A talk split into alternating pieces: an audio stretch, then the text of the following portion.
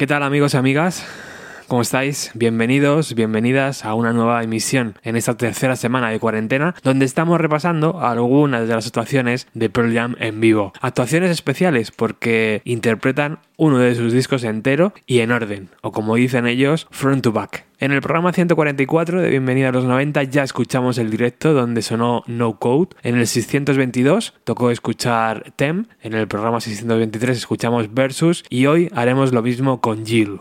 Pearl Jam interpretó su quinto álbum el día 20 de octubre del 2014 en la ciudad de Milwaukee y hasta la fecha es la única vez que lo han hecho. En aquella gira del 2014 también sorprendieron al público interpretando No Code y como nos decía Chambi en un comentario en Evox, es una buena idea ir a la web de la banda y comprarte en físico esos conciertos tan históricos. Me dejo de chachara de momento y nos metemos ya en este concierto en Milwaukee que arranca con cinco canciones que no están dentro de Jill, imagino que para calentar motores. Todo ello antes de atacar Brain of G, aquella canción que abría Jill y que hablaba de Kennedy. Bienvenidos.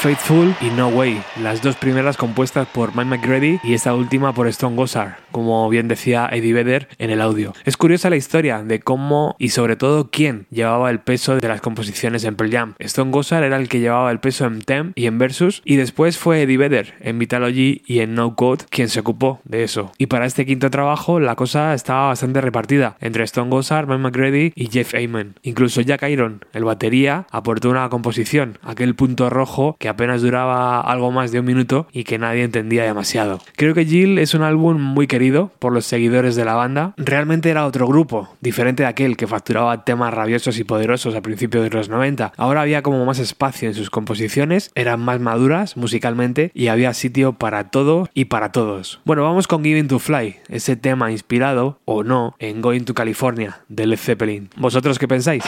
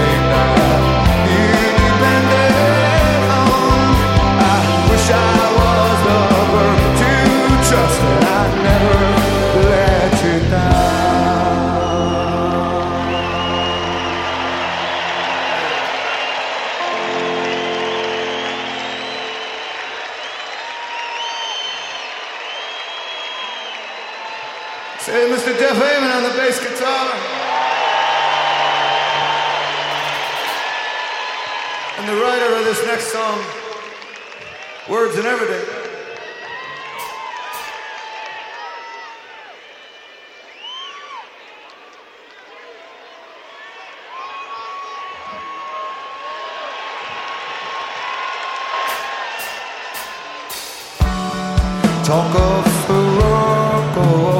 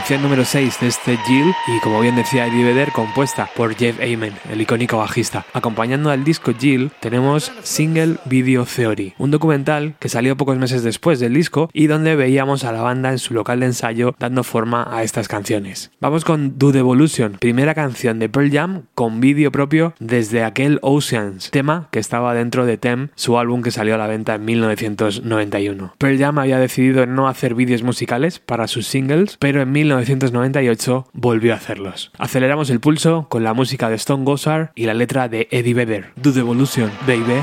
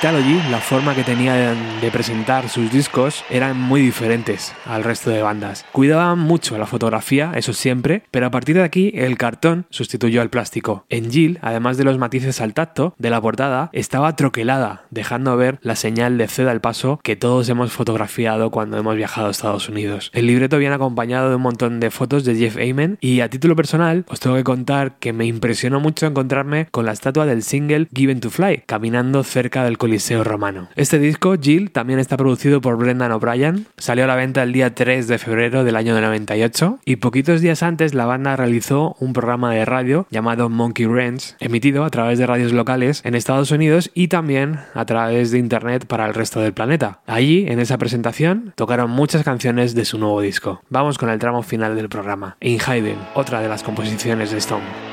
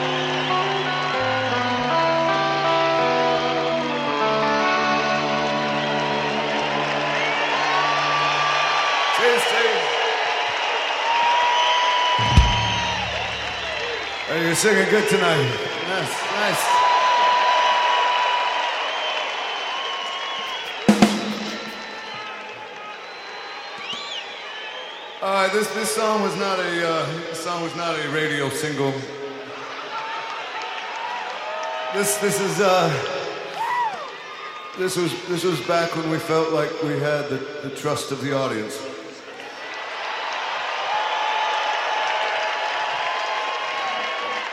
And obviously we still feel that way.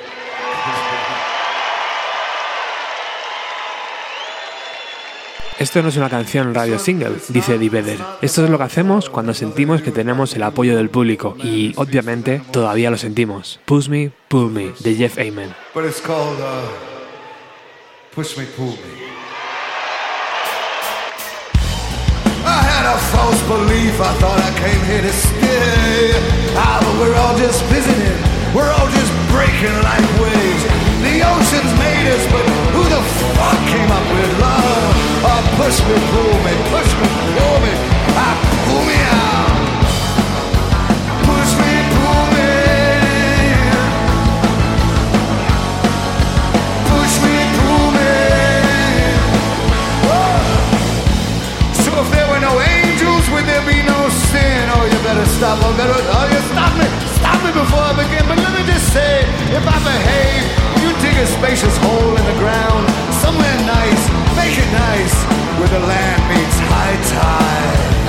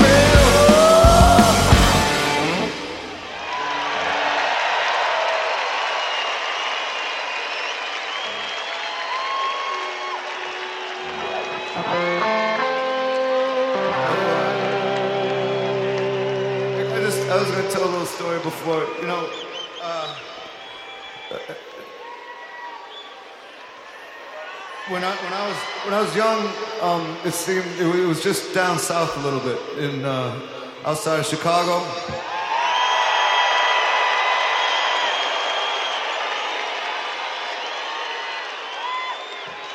And there was, uh, you know, you, you used to do things. Your parents would tell you to just leave the house and like, like angrily, like get out of the house. I don't want to see you again until the lights, the street lights come on.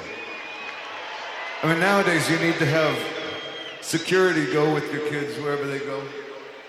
But back when you were seven and eight and six, I mean, you could do pretty much whatever you wanted, especially if you had a bike, you had transportation, you could make it within miles of anywhere. So one day, me and me and my my buddy, we uh, we raided his dad's fridge because we wanted to try drinking beer for the first time. I don't know what that brought. What, what, what- brought that on? The desire, uh, but um, there were adults doing it, and, and they seemed to be enjoying it, and and uh, and uh, so we thought we'd try it. But so we, we uh, there was two six packs in his dad's fridge in the, in the garage, and we, we, we took one of each. There were two different kinds of beer. We took one of each, so he wouldn't notice that there was two gone. Maybe he wouldn't notice. You see. The, uh, the diabolical nature of an eight-year-old's brain who's wanting to have liquor. So, so my friend, his beer, we rode our bikes down to like some like fence and pasture and bushes and where we we're gonna like hang out. Um, our first Skid Row experience, and and his his beer was hams.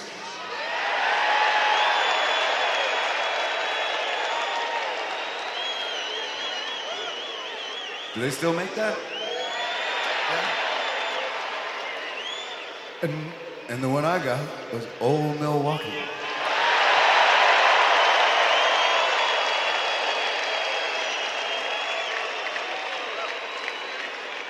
And I, I still remember exactly how that first sip of beer tasted. That first sip of Old Milwaukee.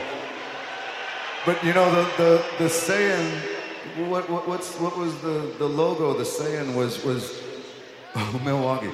Tastes as great as its name, right?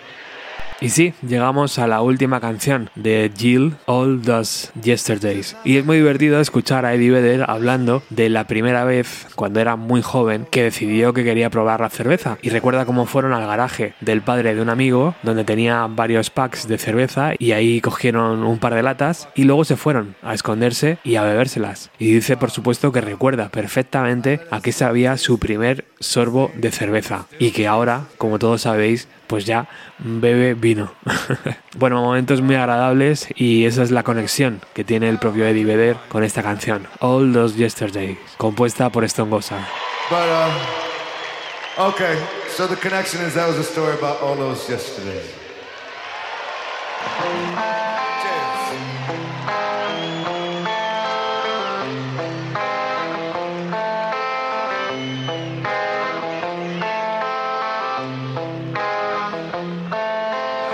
Don't you think you ought to rest? Don't you think you ought to lay your head down? Don't you think you want to sleep?